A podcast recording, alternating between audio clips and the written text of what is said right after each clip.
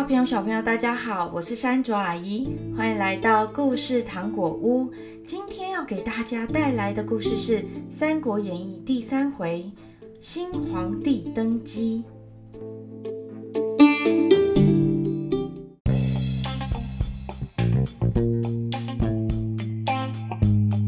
中平六年四月，汉灵帝驾崩，由十四岁的皇子刘辩继位。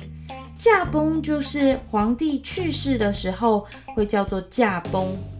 汉灵帝有两个皇子，一个是何皇后生的刘辩，一个是王美人生的刘协。汉灵帝比较偏爱刘协，一直想立他为太子。何皇后的哥哥何进是当朝的大将军，他跟十常侍之一的蹇硕，他们是死对头。在朝廷里算是两个派系，所以在皇帝身边的这个宦官简硕，他就常常在汉灵帝的面前说：“陛下如果真有意要立皇子刘协为太子，就必须先杀了那个大将军何进，这样才不会有后患。”大将军何进知道简硕的阴谋后，便将很多重要的大臣都召集到自己的家中，秘密的讨论对策。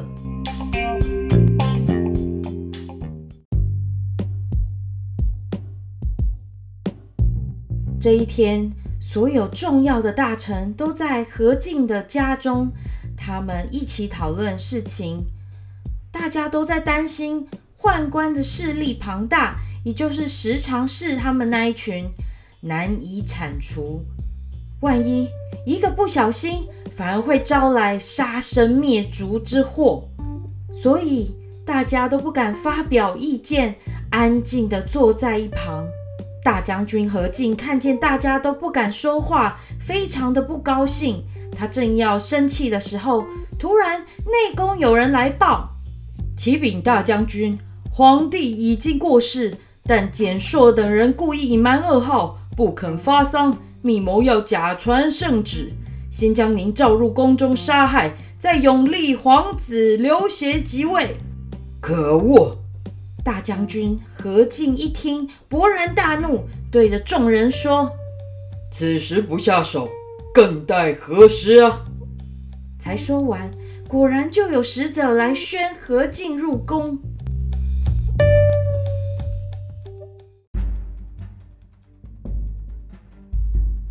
何进转头就问大家：“你们谁敢跟我一起永立新帝，杀了那些内宫的宦官太监？”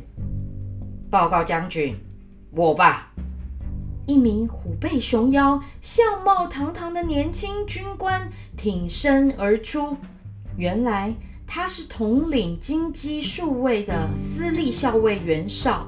袁绍出生于汝南、汝阳的名门。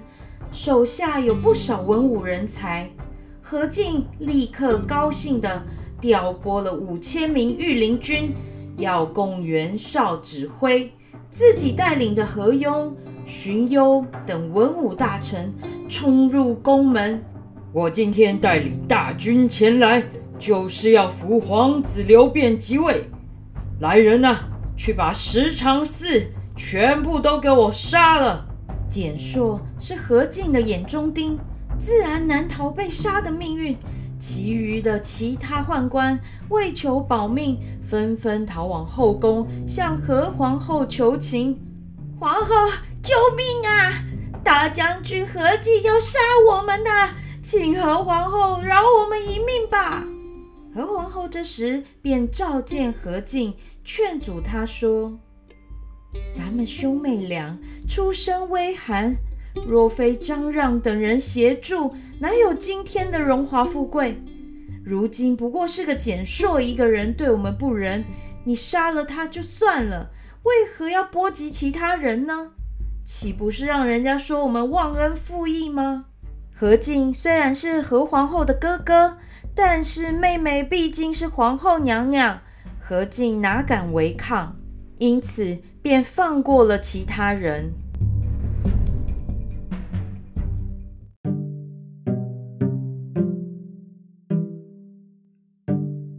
第二天刘辩正式登基即东汉少帝。尊母亲何皇后为太后祖母董太后为太皇太后封赏弟弟刘协为陈留王并且叫他的舅舅何进管理宫内的重要大事，其他人也各有封赏。十常侍之一的张让，他为了巩固自己的地位，并且向何进报仇，竟然给了何进的妈妈和弟弟很多金银财宝，要他们在何太后面前多说好话，博取何太后的信任。于是宦官的势力又渐渐壮大了起来。恰巧后宫还有一个势力。就是董太皇太后，董太皇太后一向跟何太后相处得非常不好，于是张让怂恿他垂帘听政，任命自己的亲人董仲为骠骑将军，掌握军权。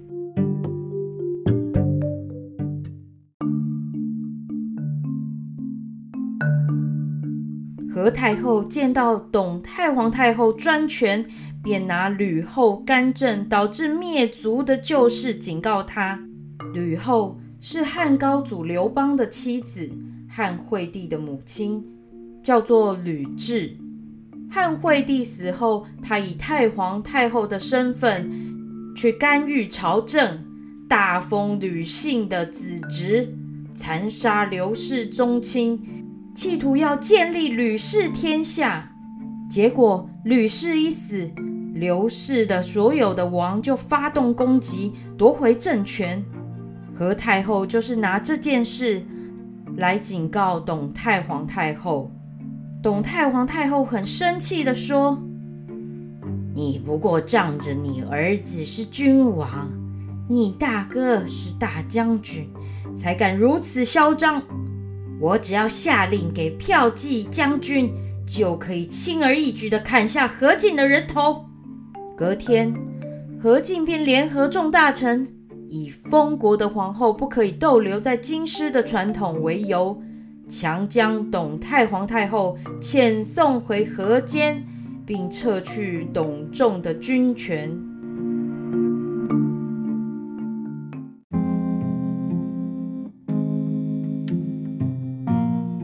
不久之后，董太皇太后暴毙而亡。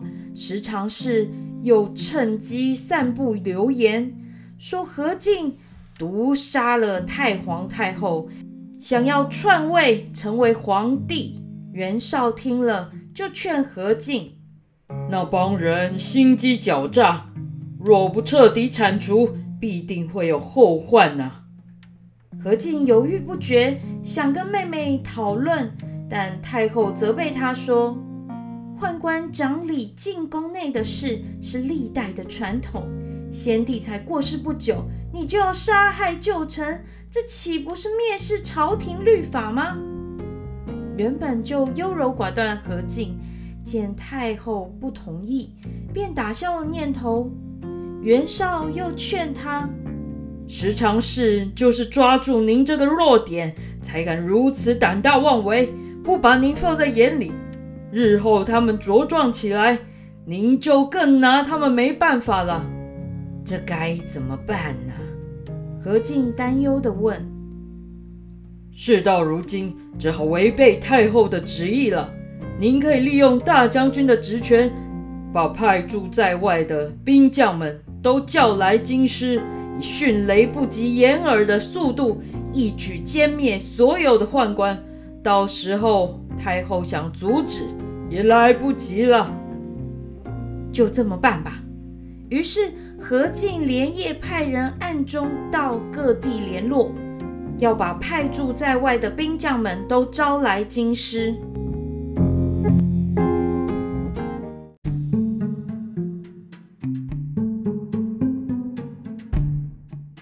话说黄巾之乱时，董卓因为屡屡战败，被革职彻查，但他贿赂了十常侍，又结交了许多朝中的显贵，因此不仅未受责罚，反而节节高升。朝廷好几次都要回收他的兵权，他总是一再推脱。由于他手中握有重兵，朝廷有所顾忌，只得派他出任凉州刺史，镇守西凉。然而董卓怎么会甘心被派驻到一个荒凉的地方呢？他一定要想尽办法，找机会回到京师。这一天，董卓接到何进的征召密函，立刻点起军马前往京师。哎，这就是他要回到京师的机会了。何进听说董卓领了大军前来助阵，非常的高兴，天天引颈期盼，却不见一兵一卒的踪影。何进派人四处打听，才知道董卓的大军早已来到渑池附近，也就是京师的附近。任凭何进再三催促，他始终按兵不动。大家记得吗？刚刚有讲到，董卓他是贿赂了十常侍，才不用受罚的。所以这个何进啊，是不是找错人了呢？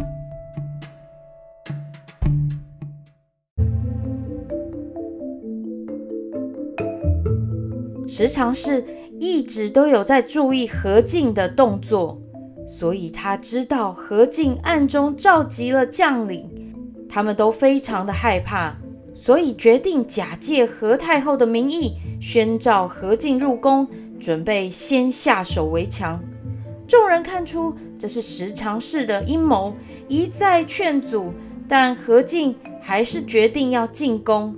袁绍。就全副武装护送他，谁知道何进一进宫，宫门就关了起来，袁绍等人全部被挡在宫门外。何进一进去，就被预先埋伏的刀斧手团团围住。张让以镇杀国母的罪名，把他就地正法，意思是他杀了董太皇太后的名义，说他犯法。所以可以在这里就把他杀了。袁绍发现何进进宫就被杀了，立刻发动攻击，冲入内宫，一看到宦官就杀。一时之间，宫中哀嚎声四起，惨不忍睹啊！十常侍之一的张让见到情势不妙，连忙挟持了少帝和陈留王，也就是刘辩跟刘协。一直逃到北邙山附近，原本以为可以喘口气了，没想到后面竟然有人喊声大作，远远就看见一大群人马追过来。张让想到说：“这下逃不掉了。”于是，一咬牙就跳入了黄河，自杀身亡。刘辩跟刘协他们看到张让投河自尽。又弄不清楚追兵到底是敌是友，吓得手足无措，相拥躲到河边的乱草丛中。到底这群追兵是要追杀张让，还是要追杀刘辩跟刘协呢？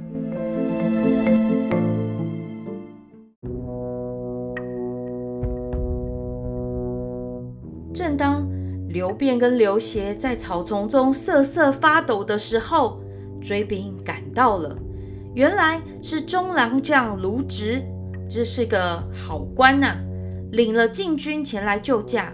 不久，司徒王允、太尉杨彪及校尉袁绍、鲍信等人陆续赶到，这才带着少帝返回京师。少帝就是刘辩哦。还没走几里路，前面又有一大队人马来到，而且声势非常浩大。大家都大惊失色，不知道来人是敌是友，会不会在这里要开战了呢？只见在队伍前头的将领傲慢地问：“皇上在哪里？”说完就要策马向前。陈留王立刻挺身挡在御驾的前面，大声地呵斥：“大胆！天子圣驾前，岂容你放肆？退下吧！”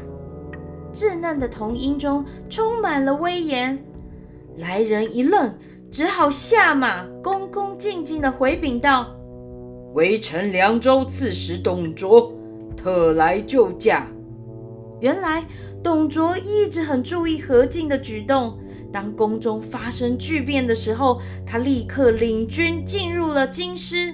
后来听说刘辩少帝被挟持到北邙山，便尾随而来，恰巧在这里相遇，一行人便在董卓大军的挟持下，哎，不对，是保护下，浩浩荡荡的回到了京师。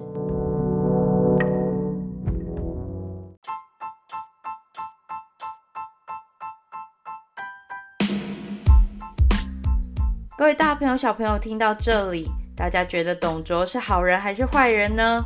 而新任的皇帝刘辩，从此就可以安然无事了吗？《三国演义》有很多很多人物，是不是觉得听到都头昏脑胀了？山卓阿姨决定帮大家整理一下人物介绍，每一集有新的重要人物以及成语，或者是比较难懂的字，山卓阿姨都会放在资讯栏。可以请爸爸妈妈讲解给你们听哦。听完这集故事，记得帮山爪阿姨到 Apple Podcast 评五星。另外，若有什么想对山爪阿姨说，欢迎大家到故事糖果屋 Facebook、脸书粉丝团或者是 IG 留言告诉我哦。刘备、关羽、张飞现在在做什么呢？这集都没有出现。如果想知道，记得锁定故事糖果屋。我们下回见喽，拜拜。